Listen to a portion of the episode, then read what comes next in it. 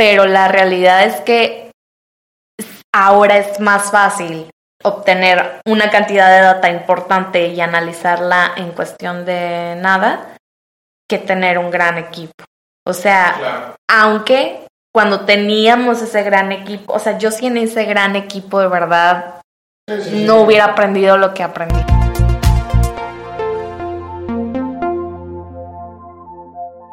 ¿Qué tal? ¿Cómo están? Bienvenidos a un nuevo episodio de su podcast favorito de analítica, Café de Datos. En esta ocasión me va a tocar dirigirlo solito. Mi buen Pedro anda eh, con unos detalles de salud. Ahí esperamos que se mejore y tenerlo por aquí en el siguiente episodio. Pero tengo la oportunidad de estar platicando con una colega que conocí hace pues ya un par de años, prepandemia más o menos, eh, a partir de la conexión que nos hizo un buen también colega, el buen Osvaldo de Ocali, al que le mandamos un tremendo saludo. Y pues el día de hoy vamos a estar hablando, como lo podrán ver ahí en el título del episodio, de cosas que tienen que ver con inteligencia de mercados en el sector inmobiliario. Entonces, antes de cualquier cosa, Jessica Vázquez Cavazos, que está aquí con nosotros. Jessica, ¿cómo estás? Bienvenida. Muchísimas gracias por la oportunidad, César. Estoy súper agradecida de estar aquí y gracias por la oportunidad. No, no, gracias a ti por regalarnos una hora de tu viernes en la tarde. Ya la gente que nos escucha sabe que grabamos los viernes en la tarde, entonces siempre es un gusto y un placer saber que se toman una hora de su fin de semana.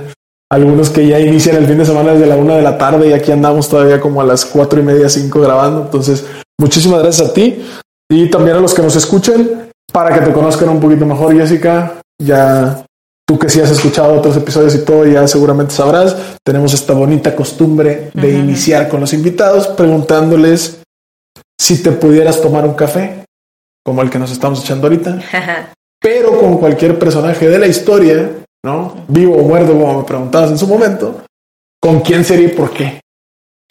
Pues estuve pensando mucho esa pregunta eh, y este me salió un personaje que he traído últimamente, como lo he seguido, es Lin Manuel Miranda. Él es un compositor muy importante ahorita en, todo el tema musical eh, infantil, por así decirlo. Él creó todo el tema de, encanto en Disney, absolutamente todo, este, desde la historia eh, visitó eh, eh, Colombia, hizo todo el tema de todos los temas musicales con su equipo em, y creó toda esta hermosa película basada mucho en como en si fuera una obra de teatro.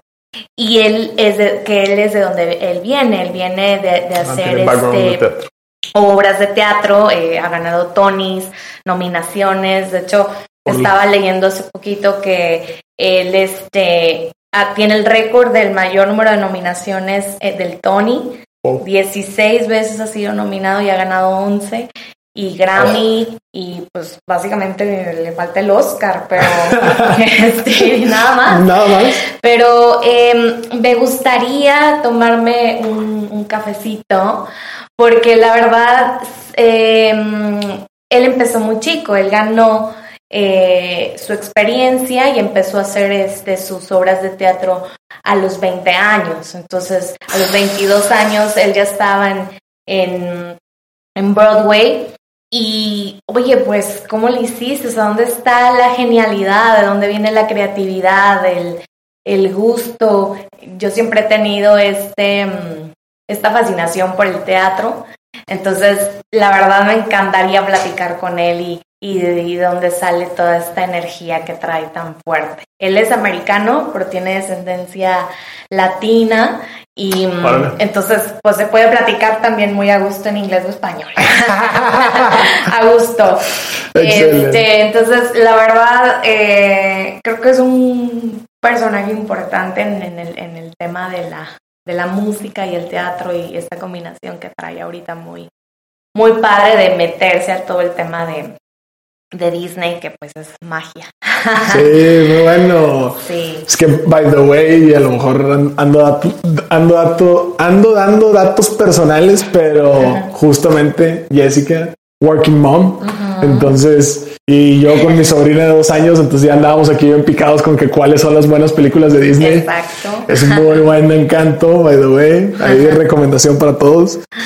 Pero ahora sí, eh, mi estimada Jessica, ya que la audiencia te conoció un poco a, a título personal, quisiera irme adentrando al tema profesional. Sí. ¿Sale?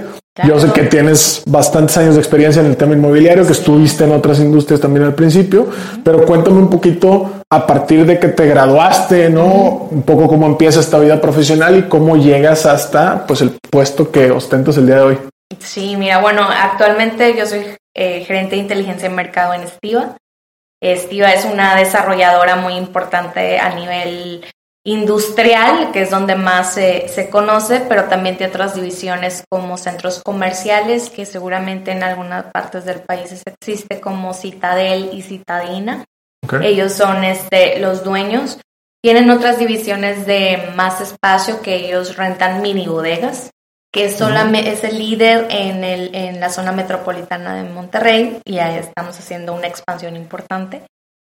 Y también tenemos algunos eh, temas verticales, que es eh, Calá, que bueno, ese ya es un proyecto vendido, Tres Puertas, que ahorita está en preventa.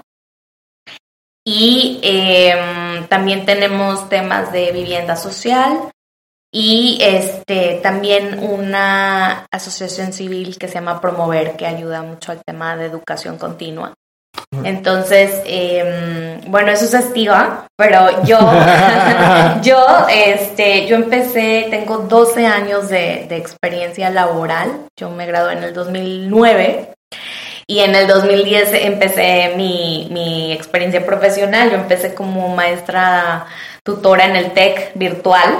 Este, daba clases virtuales Estuve seis meses y dije, no, esto no es para mí. Este, creo que aquí no voy a, o sea, está muy padre, te dan demasiados beneficios y pues por ser exalumna del TEC, pues claro que sí, a, entregarle un poquito algo al alma mater, pero eh, dije, no, creo que tengo que buscar otros lugares. Y salió de la nada Cushman en Wakefield. Eh, Cushman en Wakefield es este un eh, hacen brokeraje de naves industriales y oficinas aquí en Monterrey nada más. En Ciudad de México son mucho más grandes y hacen más temas. Y mm, pues no, pues de inteligencia de mercado, pues bueno, voy, que es una nave industrial, no sé, que este, ayuda, em, oficinas también, entonces poco a poco mi, mi, primer, eh, mi primer jefe en bienes raíces fue Gonzalo Gutiérrez, muy importante aquí en Monterrey también. Y mm, y pues ya él me fue guiando y eh, sobre todo eh, capturando todas las variables importantes de lo que es este producto de naves industriales y de oficinas. Y aquí y ahí fue cuando me fui adentrando a todo el tema inmobiliario. O sea a partir del 2010 ya no lo dejé. Este aquí sigo. Ya tengo 12 años en lo mismo eh, empecé como, como eso, como inteligencia de mercado, era básicamente recabar datos y ponerlo en un PowerPoint y hacer, por ejemplo, venía un cliente y eh, de Estados Unidos, de cualquier otra parte, decía quiero poner una oficina o quiero poner una nave industrial aquí en Monterrey. Okay. Y em, lo que hacíamos era encontrar, buscar y, buscar este, todo lo que hubiera en renta o venta o lo que él fuera, lo, que fuera dictando en sus lineamientos. Y básicamente hacíamos presentaciones, este, muy apenas el Google Earth era como, wow, puedo ver, edificios en 3D. Y, y, pues los punteabas y hacías más o menos el recorrido y lo, lo imprimías y pues ahí estaba. Eh, básicamente, y, hacías un orden, primero voy a esta, luego a esta, luego a esta, pero la verdad es que en ese tiempo pues era una tecnología, imagínense, hace 12 años, pues la tecnología todavía era pues algo muy nuevo, escaso, este, y, y pues era adaptarse, ¿no? Entonces mi jefe en ese entonces, no recuerdo qué edad tenía, pero sí era como, wow, qué interesante Google, ¿no? Google Maps, Google Earth, no lo puedo creer. Entonces sí fue como, como, como ha ido evolucionando con el tiempo, pues ahora puede hacer mil otras cosas, ¿no? Claro. Y, y así empecé en Cushman, estuve un año hasta que Orange Investments estaba buscando oficina corporativa y le habló a Cushman para buscar eh, el, espacio. Entonces yo, yo ayudé ahí un poco y en una ocasión mi jefe no pudo ir y yo, lo, yo llevé a, a, a uno de los socios de Orange en aquel entonces a ver un espacio y yo creo que le dije algo que le interesó o no sé, porque está, fuimos a, una torre, Comercial América se llama esa torre, todavía, y se veía mucha área verde. Entonces yo le dije, se sabe que al, ver, al tener área verde en, una, en un espacio de oficina, aumenta la productividad de cualquier persona.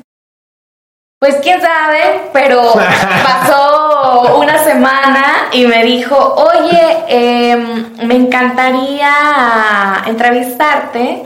Em, estoy abriendo una unidad de negocio en consultoría inmobiliaria y pues, ¿qué onda? Eh, vente. Entonces fui, eh, me encantó la idea. Em, la verdad es que en Orange yo me formé totalmente.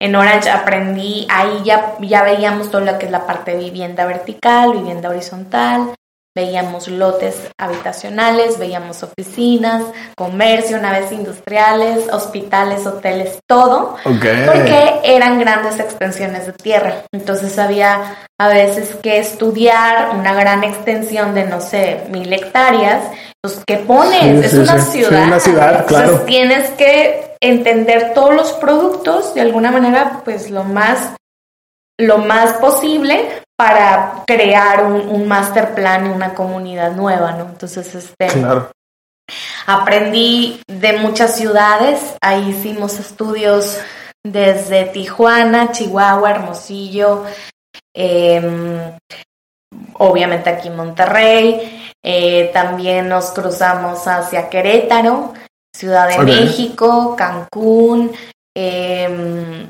y bueno, por decir algunas. Ahora, antes de, seguir en la parte como de, de, Orange y todo, nada más para que no pase más tiempo de, conectarlo.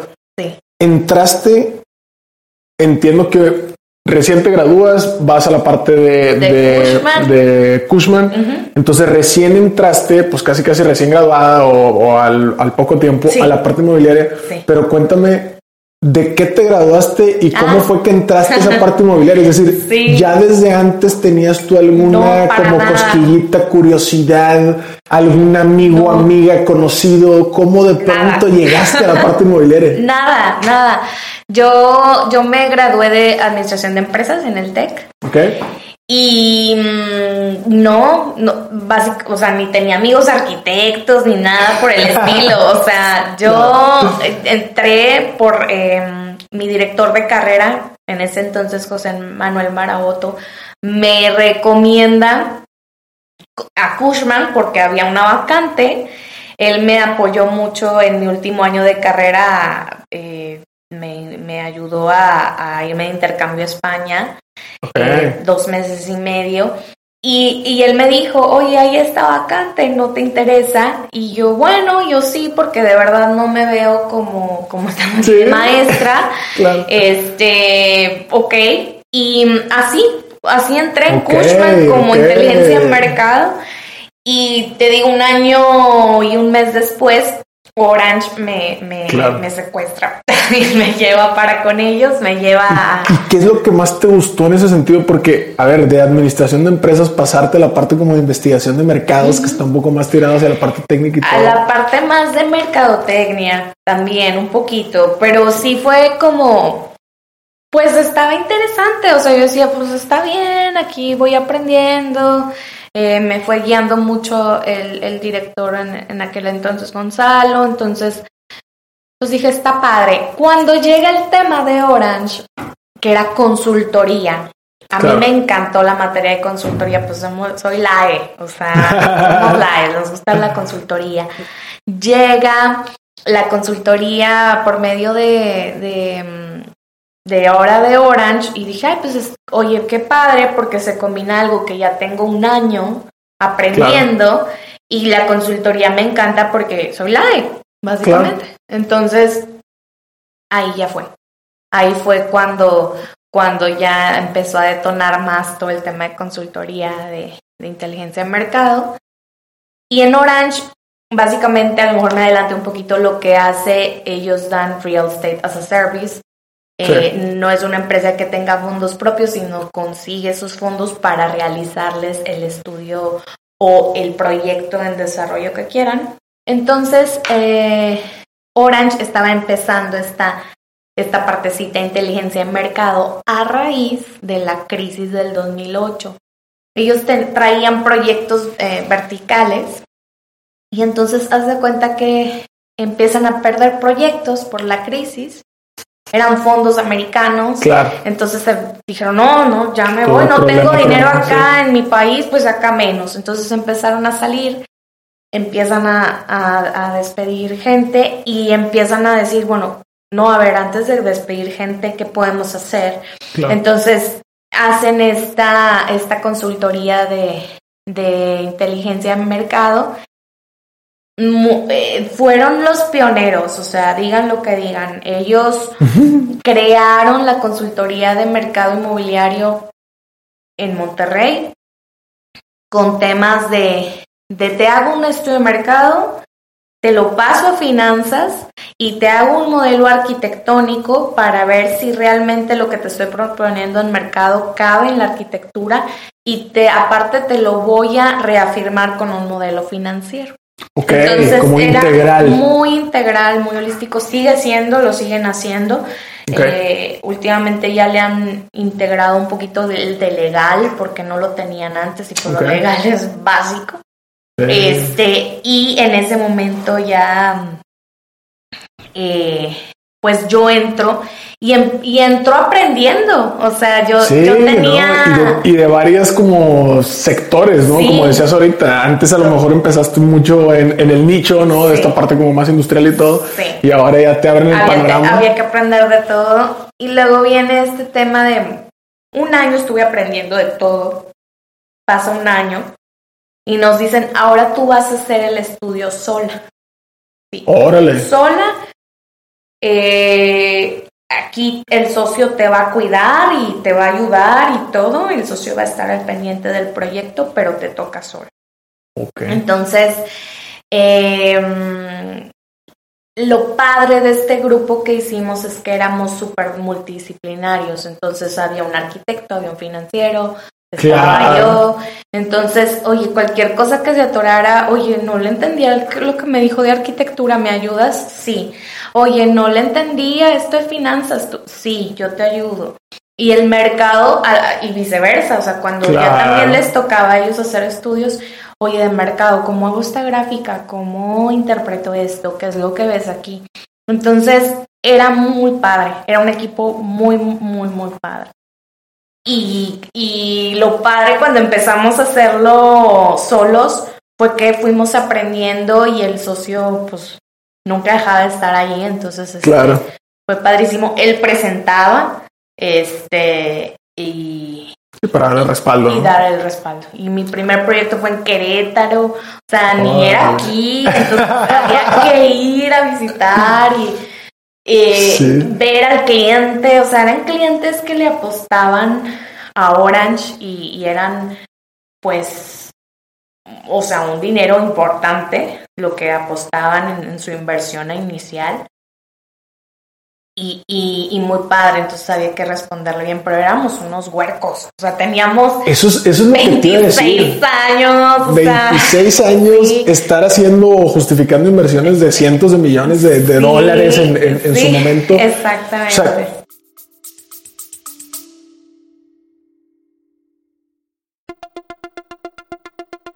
Te quiero invitar a que conozcas el nuevo programa de aprendizaje 15 técnicas introductorias de analítica de datos. Dentro de la primera generación de Retos Academy, a través de nuestros 14 módulos podrás explorar una amplia variedad de temas que te proporcionarán las habilidades necesarias para triunfar en el análisis de datos. Y eso no es todo. Contaremos con tres talleres en vivo e invitados e invitadas sorpresa con quien podrás discutir tus proyectos, recibir orientación personalizada y llevar tu conocimiento al siguiente nivel. Y si para cuando estás escuchando esta promoción ya venció, recuerda que siempre podrás encontrar contenido de aprendizaje en www.datlasacademy.com.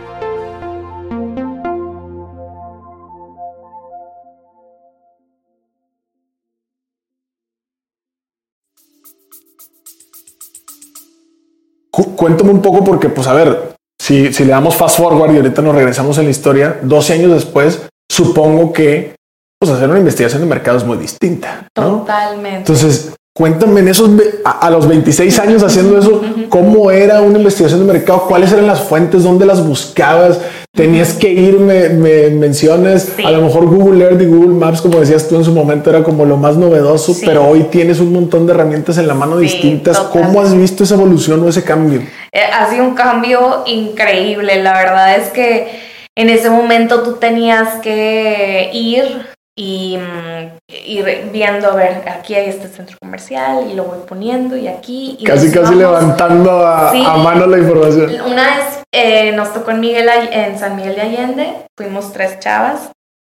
Y San Miguel de Allende tú no puedes bajar, no podías bajar en aquel entonces en Google Maps no podías ver la calle. Entonces, nosotros ah, queríamos ver. Como con el Street View. Exacto, cuánto comercio había, de qué tipo, categorizarlo. Entonces, pues no había. Entonces, nos fuimos caminando por todas las calles. Voy en la calle y grabándote en el celular de voy en tal calle. Wow.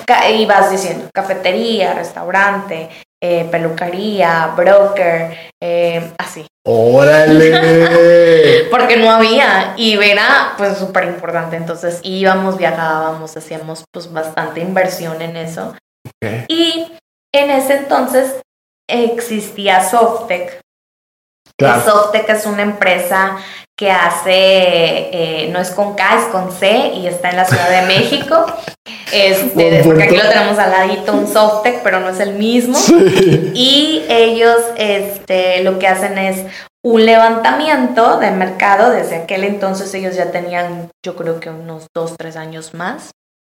Y hacían eh, un reporte que se llama Dime, donde viene todo el tema de reporteo de vivienda nada más.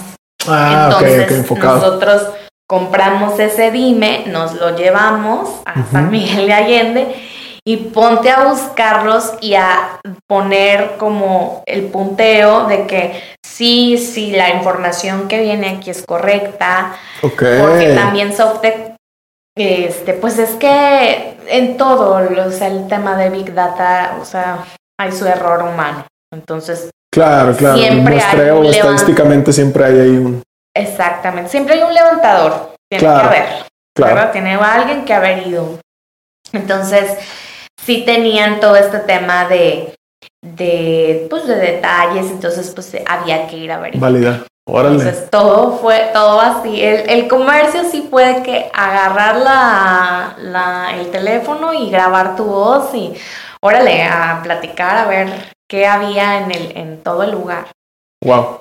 Esa era una ciudad pues un poquito más rudimentaria.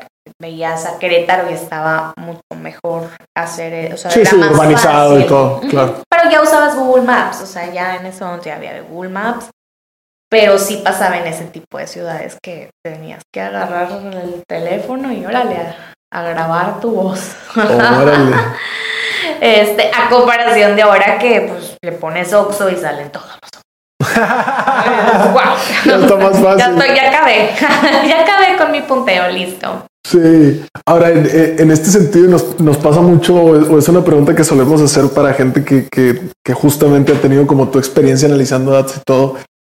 Haciendo este fast forward al día de hoy con toda la disponibilidad de datos e información que tienes y haciendo también gala de lo que me acabas de contar de que era un equipo multidisciplinario, ¿qué prefieres?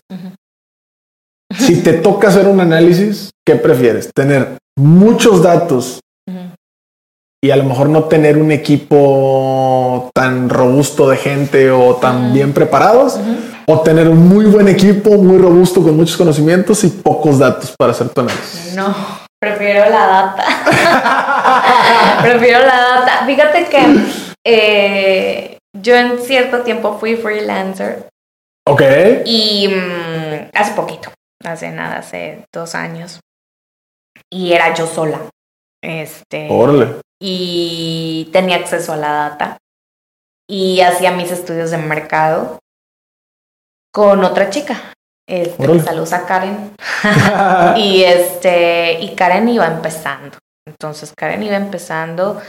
Em, creo que en ese año me aprendió muchas cosas, pero una de ellas este, fue que pues e, e, ella había que enseñarle, o sea, y mucho de ayúdame con la talachita, pero la realidad es que ahora es más fácil obtener una cantidad de data importante y analizarla en cuestión de nada que tener un gran equipo. O sea, aunque cuando teníamos ese gran equipo, o sea, yo sí en ese gran equipo de verdad no hubiera aprendido lo que aprendí. O sea, todos mis compañeros este, eh, que eran arquitectos y que y el financiero, o sea, me enseñaron muchísimas cosas. Entonces, pues yo creo que te vas formando, ¿verdad? Cada quien se forma distinto. Probablemente en otras, o sea, ahora, en esta época actual, seguramente ya no puede haber esos grandes equipos multidisciplinarios porque cuestan eh, mucho. Pero, híjole, te dan todas las bases. Claro. Ahora, en, este sentido, haciendo otra vez la reflexión o, abusando de esta experiencia que has tenido de a lo mejor no tener tanta disponibilidad y hoy tener, ¿qué crees que haya sido lo que cambió en ese sentido para hoy tener esa disponibilidad? Es decir, de pronto hubo más gente que levantaba datos o de pronto hubo más aparatos que, que registraban datos o qué es lo que sucedió específicamente hablando en la industria inmobiliaria para de pronto pasar de tener que levantarlos en campo casi casi a mano y muy artesanal, a hoy en día decir, oye, no, pues me puedo sentar y puedo hacer un análisis completo yo solo conectándome a las fuentes correctas.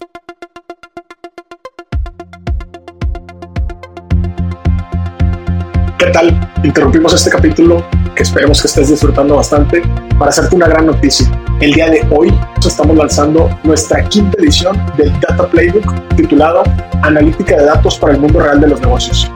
Tenemos 200 ejemplares completamente gratis para ti que puedes descargar entrando a www.atlas.mx diagonal marketplace. Ve por el tuyo antes de que se acabe. Sin más, continuamos con el programa. Muchas gracias.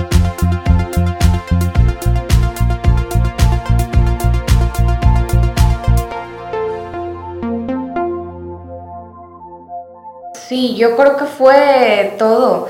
Eh, que hubo más agencias que se preocupaban por levantar, entonces tienes esta cantidad de data importante, le empiezan a vender y a distribuir y eh, la tecnología también ha ayudado muchísimo a, levantar, o sea, antes todo el tema de comercio era así como, como te comenté, manual, y ahora pones Oxos y te salen en todo México en un clic, ¿no? Y, antes sí era más complicado. Este, pero yo creo que todo, todo se ha beneficiado, desde la tecnología hasta también el número de, de participantes en temas de levantamiento. Claro. Sí. Ahora, en, este sentido, si tomáramos, digo, ahora sí que el sector que tú quieras, ¿verdad? Y yo a lo mejor te voy a decir viviendo porque pues ahorita ando buscando DEPA, pero ahora sí que el que tú me digas, pero para que la audiencia termine un poco de aterrizar el ejercicio, normalmente cuando estás haciendo un estudio de este estilo, ¿qué variables checas? ¿Qué datos son los que analizas al momento de estar viendo, no sé, este tema como de un desarrollo vertical que decías que son departamentos, por ejemplo? Sí. Pues dos grandes vertientes. por ejemplo, yo que ahorita estoy más enfocado, ya no hago estudios tan, tan integrales como en Orange. Este, más bien yo me enfoco más el tema de mercado, eh, porque así me ha ido llevando la vida. Este, pero en el tema de mercado, las dos grandes y más importantes variables son la demanda y la oferta. Entonces, la demanda y la oferta es vital, ¿verdad? en cuanto a la demanda, pues hay un montón de variables que puedes encontrar tanto en la INEGI o en mapas de niveles socioeconómicos, este, que ustedes también muy bien hacen.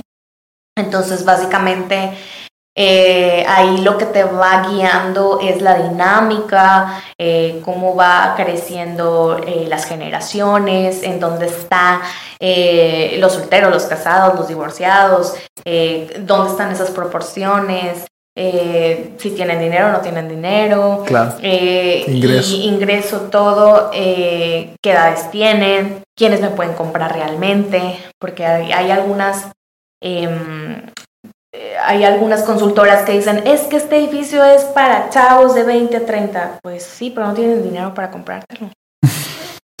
Amén. Ni para rentarlo. Claro. Entonces, yo casi siempre me trato de dirigir a, veo cómo es el nivel socioeconómico de la zona y digo, a ver, oigan, eh, pues este nivel socioeconómico, el, el terreno, donde está ubicado, solo tiene para pagar tal cantidad, pues no me voy a enfocar a, edades donde todavía no tienen esos ingresos. Tengo que enfocarme a, quien sí lo puede comprar, ¿no? Esa es una parte de demanda. Y en la parte de oferta, pues básicamente la más importante de todas, pues es la absorción. Eh, la absorción que es el ritmo de ventas, eh, que por cada cuántas unidades se venden en un mes. Eh, y es lo que tú vas como monitoreando más de cerca en, un, en, en, los proyectos.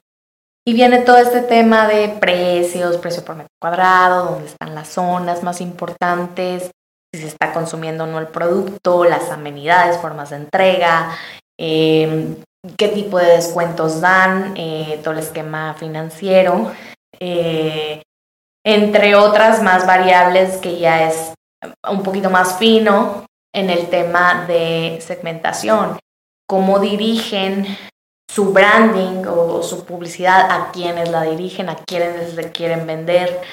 Em, y al final, pues proponer un product mix, o sea, básicamente ya leí la demanda, ya leí la oferta, ya vi cómo entregan, qué amenidades son las más importantes o las most, eh, las diferenciadas, y al final ya llegar con, bueno, hay que poner esto, este es el precio, esta es la absorción propuesta y, y ya, esa es la manera de llegar y son las dos más importantes, lo que es la demanda y la, y la oferta. Y eh, pues ya, básicamente por ahí. Esos dos. No, excelente. Ahora, eh, Quizás digo, vamos a entrar como al, último bloque, nos quedan unos buenos ahí, como nueve, diez minutillos más de, de amena charla, pero me encantaría también, aprovechando de, la experiencia, siempre nos, nos, gusta mucho a nosotros contar un poco lo que hemos aprendido y, también, ¿por qué no? Que es, de pronto es mucho tabú, el tema de dónde nos hemos equivocado o dónde nos hemos tropezado. En tu experiencia en estos 12 años, puede ser a, lo mejor algo tuyo o algo que veas en la industria, ¿Cuál crees que es el principal error que comete la gente al momento de estar haciendo este tipo de análisis de mercado inmobiliario? O sea, ¿dónde crees que haya la debilidad? ¿Sobre qué deberíamos de estar trabajando? ¿Cuál es el área de oportunidad que has visto en esta evolución? No hacer estudios, básicamente. Esa es la debilidad. Esa es la debilidad. No hacen estudios y la verdad es que vienen conmigo, que me ha pasado y Oye, y, entonces, este, pues estoy a punto de dar 20 millones de pesos, este, ¿me conviene o no? Wow. Y de que hay que hacer el estudio. O sea, hay que hacer el estudio. No, no, no metas 20 millones de pesos. Dame cuatro semanas y, y, lo estudiamos y lo vemos con calma y ya te lo presento y ya después me dice, ya te digo si te di, me dices si te digo cómo y cuándo o si te conviene o no te conviene. De hecho, claro. Eh, cuando estaba de freelancer te comento, o sea, viene un cliente y le presento, me dice, tengo un terreno, está en Cancún, eh, no sé si invertir el fondo que tengo en este terreno, se me hace interesante, no conozco Cancún, eh, o sea, a profundidad de mercado, ¿verdad? Sí, sí, sí, o sea, he ido a vacacionar, pero no lo conozco. Sí, no lo conozco como un local. Sí me conviene. Entonces, pues ya le hice el estudio, todo, y, y, este, y pues creé, o sea, había una oferta intensísima y yo le dije así como me dice tú qué harías inviertes o no y yo si tú me dices que lo vas a hacer O sea, y, y me estás preguntando, ¿lo hago o no lo hago? Yo no lo hago. Y me dice, no, pues tienes razón, o sea, me estás mostrando, demostrando que hay una oferta tan importante. Claro. Que ir a competir se vuelve. Ir a competir sería muy poco prudente en este momento, ¿no? Entonces, eh, finalmente no lo compró. Gracias a Dios. Qué bueno.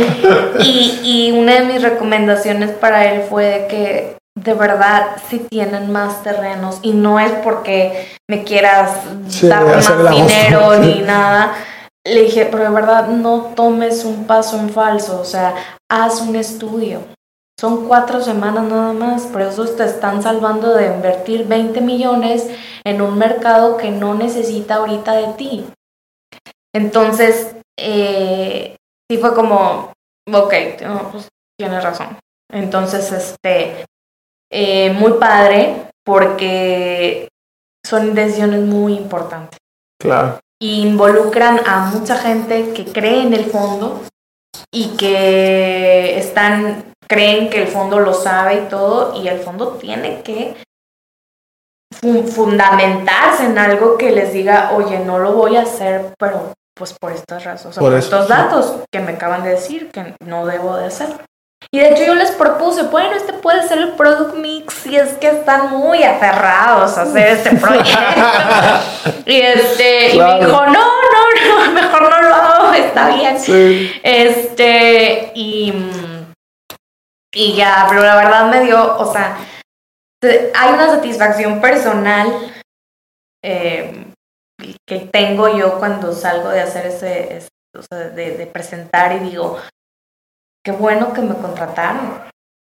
Porque de verdad, o sea, ¿qué hubiera pasado si... Le acabamos de ahorrar 20 millones a alguien. Ajá, entonces, qué, qué maravilloso, ¿no? Y, y- y es una aportación muy importante que, que les hago y, y, pues agradecida. agradecida también pues porque me pagan, ¿verdad? También. Pero más que nada por, por ese tema de, de la precaución y, o sea, hacer un estudio es muy, muy importante también. Sí, concuerdo. Creo que mucha gente se va ahí como más por la experiencia y por la intuición cuando hoy en día pues, tenemos los suficientes datos como para andar tomando decisiones verdaderamente argumentadas y muchas veces pueden a lo mejor incluso respaldar tu intuición, pero pues no está de más siempre validarlo. Correcto. Ahora, en este sentido, cuéntame un poco, Jessica, has tenido en tus manos un montón de plataformas, has tenido en tus manos un montón de tecnología y todo. ¿Cuál es la que más te, te ha gustado o cuál es la que más usas últimamente para hacer tus análisis, tus estudios? soy fan, fan de Hueso Colorado de Tableau. Ah, órale, nice, para visualización. Sí, yo, Tableau. Tableau y yo somos uno mismo. este, de verdad que ha sido una herramienta que curiosamente la conocí en Orange y la trajo un, un compañero que es arquitecto, a Luis Martínez, saludos. Y, y la trajo y la licencia duraba un año y él con todo su corazón dijo, tengo que lograr que, que se, se quede porque es muy buena Ah, esta, claro, esta claro, herramienta, ¿no? Entonces la hice todo y yo la veía y yo, es que está muy difícil, Luis. No, no, no, no está difícil, mira, y nada más haces drop y ya quedó. Y, yo al principio no, no, no la adueñé, ¿verdad? Este, no Claro. la adueñé así como, ay, qué padre. No, o sea, simplemente dije, no, pues que él, él lo haga. ¿Quién la trajo? Pues Que que la la use. que lo haga. Pero llegó un momento en donde yo la, de, de verdad no recuerdo en qué proyecto fue donde dije, a ver, y empecé a moverle y a picarle y todo. Y dije, wow. Creo que fue en Ernest Young, cuando estuve en Ernest Young En órale. en EY. Eh, Tableau, había esta plataforma, tenían dos plataformas, no recuerdo, creo que era Power BI y Tableau. Y, Ok, Tableau- ok. y la tenemos gratis, entonces yo lo agarré, dije, ah, yo me acuerdo de esta herramienta. Y empecé a moverle, a usarla, le empecé a picar. cualquiera que ha usado Tableau te puede decir que, ay, pues yo la agarré y la usé y pues ahí se fue y fui aprendiendo empíricamente, porque la verdad es muy, es muy, este, muy humana, eh, como, como cualquier Apple, por así decirlo. Entonces, este, cualquier, cualquier artefacto de Apple es muy intuitivo. Tableau es muy, muy similar. Y ahorita, bueno, ya no es Tableau antes estaba solo, ahora ya lo adquirió Salesforce y ya están haciendo una sí, plataforma de CRM maravillosas. Y últimamente yo supe de una que ya está pronosticando ventas.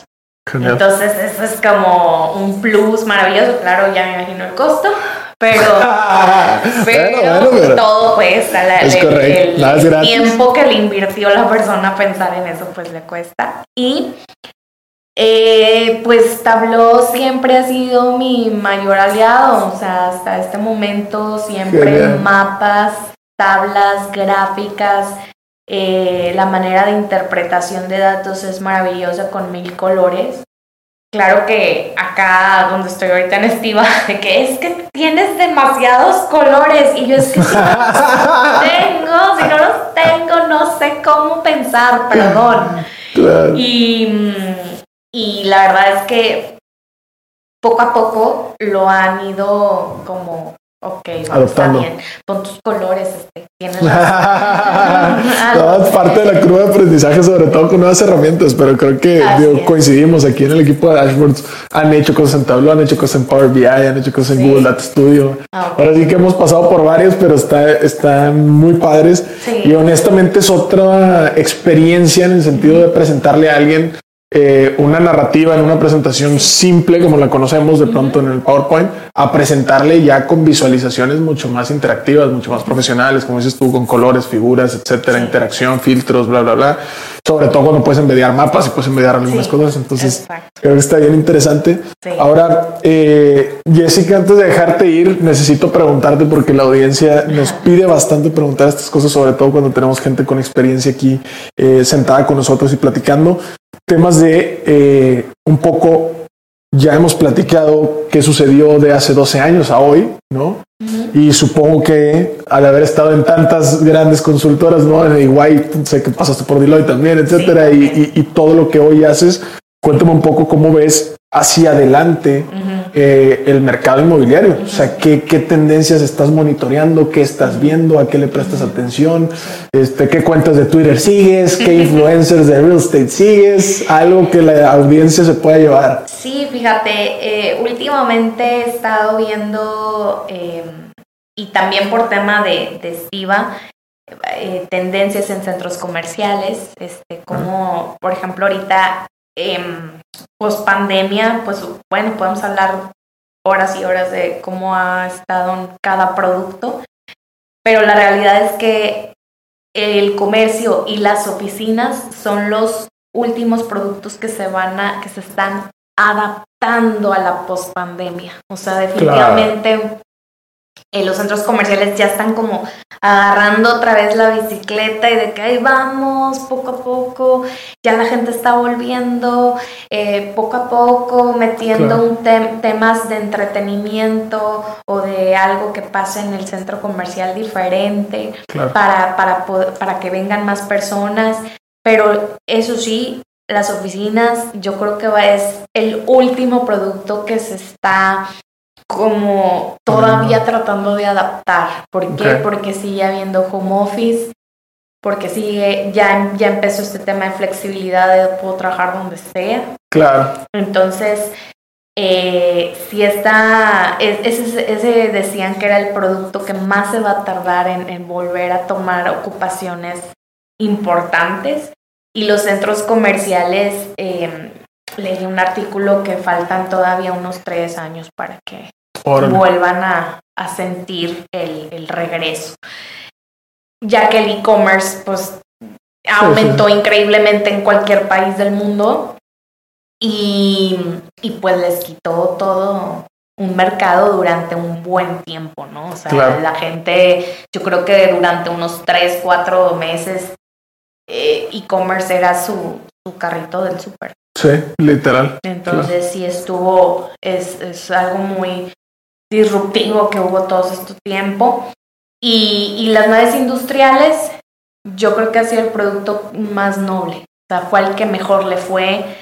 Eh, tuvieron que abrir muchos almacenajes para todo este tema de e-commerce. Sí, entonces, para ellos claro. fue de que, ay, vengan todos, por favor. Toda la inversión se estaba yendo a naves industriales.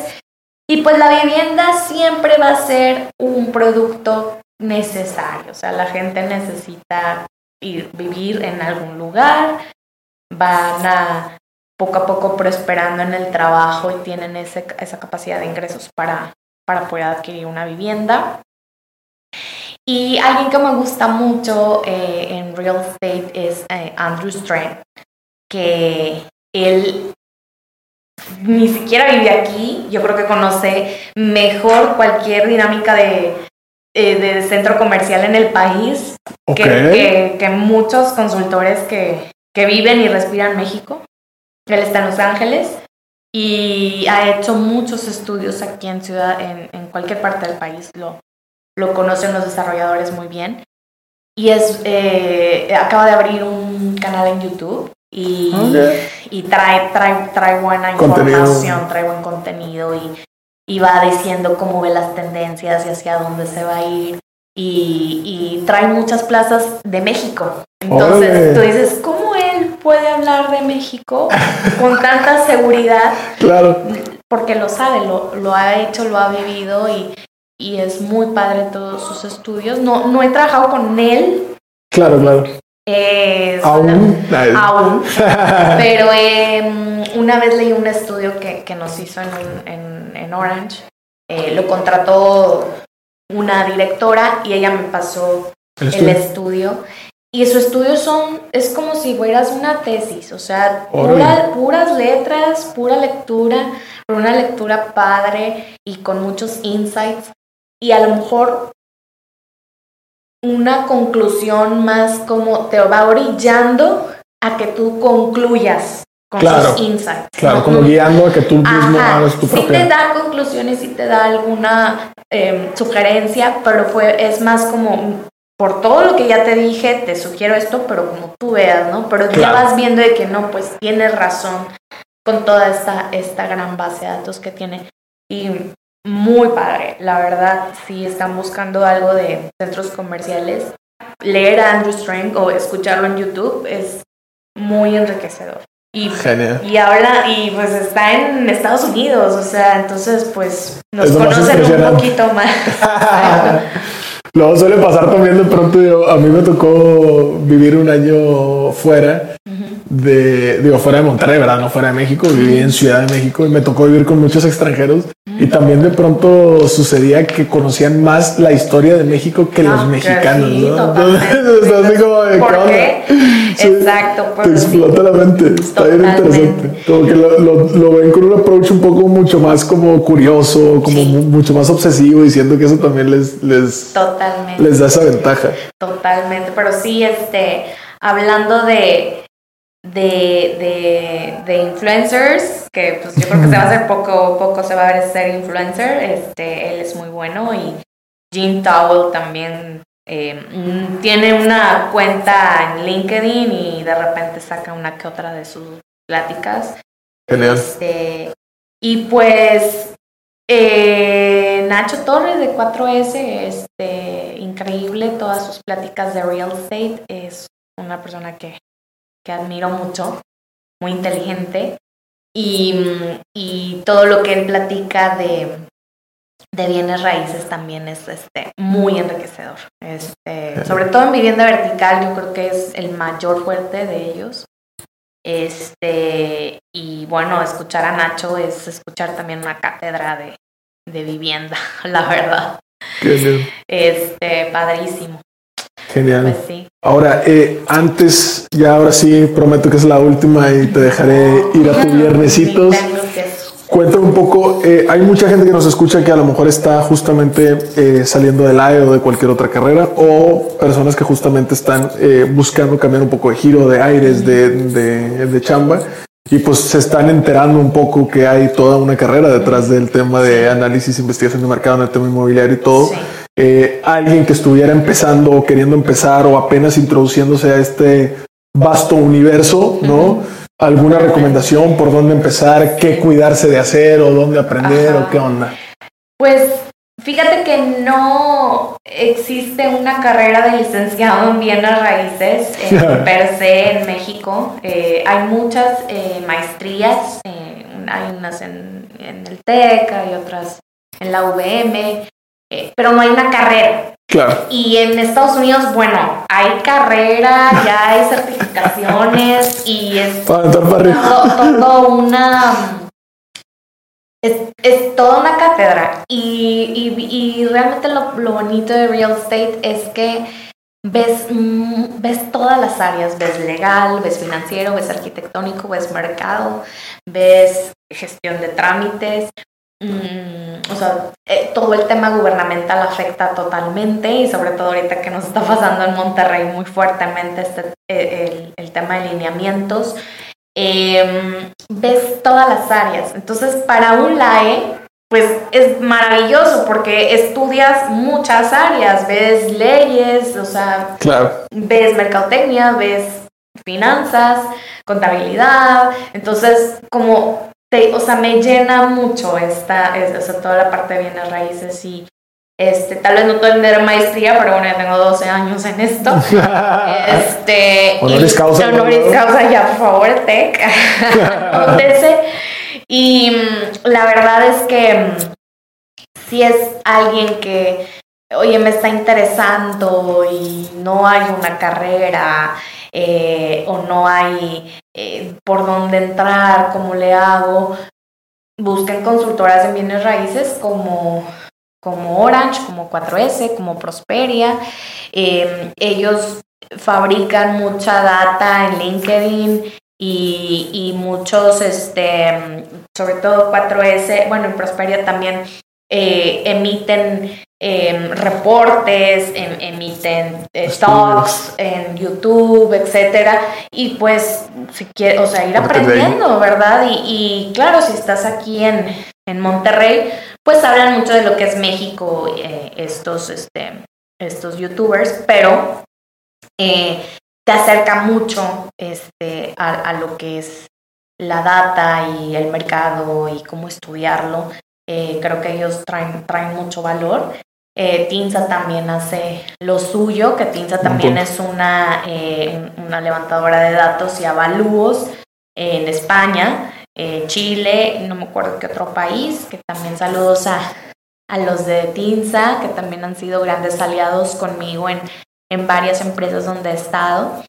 Y, y la verdad, este, eh, súper importante el estar escuchando todo, todos ellos dan mucha data, muchos informes y ahí pudiera empezar como esta cosquillita de, oye, me gusta real estate, este, a ver, ¿qué, qué es? Pues Vamos a escarbarlo un poquito más. Empiecen por ahí eh, eh, y ahorita hay información por todas partes, por todas partes. Hay otro chavo que creo que no vive aquí, que saca muchas estadísticas que se llaman Latinometrics, que de repente sale en LinkedIn unas gráficas muy interesantes y habla mucho del tema de México y de todo, o sea, de bienes raíces, de tiendas Oxxo, de, o sea, pasa alguna particularidad y empieza a hacer estas gráficas dinámicas muy padres en, en LinkedIn, las publica y están también muy interesantes.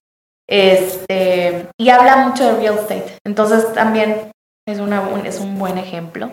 Genial. Y y pues ya, básicamente yo creo que serían algo así como, como, oye, me suena real estate o algo así, pues empieza por ahí. Y todo el tema de data, pues, pues no sabría por dónde empezar. si nada más quiero saber sobre análisis de data, pues empiecen a revisar qué es Tableau, empiezan a revisar qué es Power BI, picarle, no cuesta. Claro, claro, no, hay mucho contenido gratuito, ¿no? Sí. Y pues nada, agradecerte una vez más, mi estimada Jessica, por haberte echado la vuelta por acá al Digital Hub. Gracias también al Digital Hub por prestarnos, como siempre, aquí las salitas para grabar. Y pues nada, recordarle a todos que eh, pues todo lo que es análisis de mercado inmobiliario y todo lo que tiene que ver con transformación digital va mejor con su cafecito. Nos vemos en el siguiente episodio. ¡Ánimo! Hasta aquí el podcast de hoy. Gracias por escucharnos. Puedes seguir disfrutando de tu café y aprendiendo analítica de datos en nuestro blog con más de 180 columnas acerca de analítica, emprendimiento y transformación digital. Visita blogdatlas.wordpress.com y disfruta del contenido. Finalmente, no olvides suscribirte a Café de Datos, el podcast de la startup Datlas. Hasta la próxima.